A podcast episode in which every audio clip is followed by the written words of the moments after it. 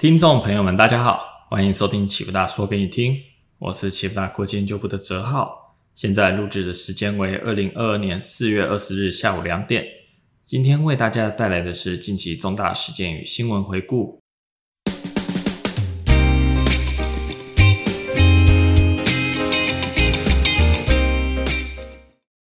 二零二二年四月十五日，中国调降存款准备金率，而美国联准会则是预计在五月货币政策会议上调高联邦基金利率。中美两大经济体的货币政策呈现一松一紧格局，凸显两国面对不同困境及两国双方不同的优先事项。中国更想要的是稳经济，而美国更想要的是抑制通膨。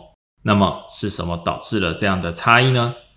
首先是美国为什么要紧缩？自从去年二零二一年末，全球从 COVID-19 大流行导致的封锁重新走向恢复生活以来，步调的不协调导致的混乱，让供应链困境浮现台面。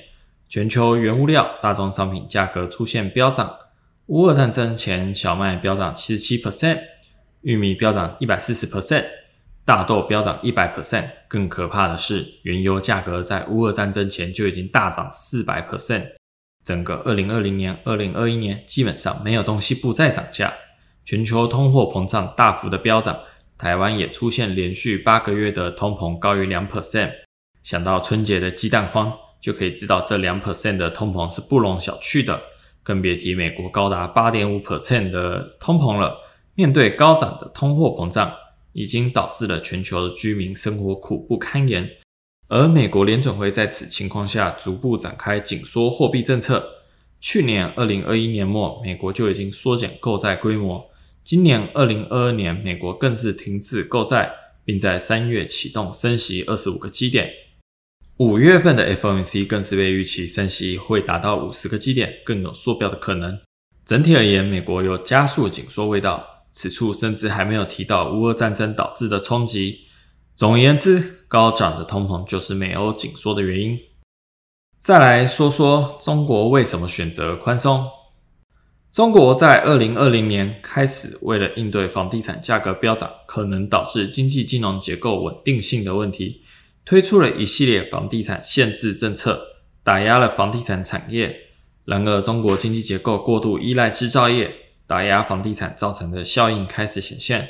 规模最大的房地产企业恒大集团出现债务违约，并引发一连串的效应。同时，中国前几年非常火热的网络平台受到严重打击，如马云被失踪、蚂蚁金服 IPO 受阻，另外像是限制游戏版号、限制青少年游玩时间等，都在在的打击了中国资讯科技服务业。叠加美国问责法要让中概股下市，中国科技业也承受了巨大的压力。中国经济承受巨大压力，经济数据也普遍不佳。最新四月十八日公布的 GDP 年增率仅四点八，距离官方全年目标的五点五非常遥远。庞大的稳经济成长压力，促使中国国务院发出金融稳定讯号。中国人民银行也进行了宽松的货币政策应对。总结来说，经济压力是金融市场下跌及房地产危机是中国宽松的原因。乌俄战争前，中美双方其实就已经因为美国总统川普中美贸易战经济有所脱钩，但是大部分的企业仍然期盼着重新回到中国市场的那一天。然而，乌俄战争打破了所有人的希望。俄罗斯入侵乌克兰之前，中国与俄罗斯才共同发表声明，宣称两国的友谊没有上限。这下子，世界各国企业开始担心。在中国投资与贸易是否会受到制裁俄罗斯的波及了？国际加速脱钩中国，国际投资中国资产的年增率快速放缓。尽管境外投资 FDI 有所增加，但是长期或许仍不乐观。中国与美国的经济脱钩，让两国经济情势相关性下降。这也是为什么货币政策当局会被迫面对不同问题，形成一松一紧的局面的原因了。启福大国际强调，宽松的货币政策往往后面是资本市场的反弹，而美国的紧缩政策可能抑制了资本市场的狂热。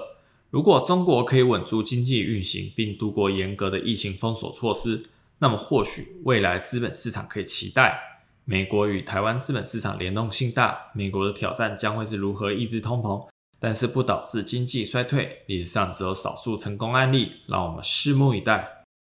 货币政策怎么影响经济？而我们又该使用哪些经济数据判断趋势？其实这些都是在启富大国际初级班当中提到。启富大国际建立总体经济连接股汇在大宗商品的逻辑架构。课程中不仅教您技术分析，也将带您判断正确金融资讯。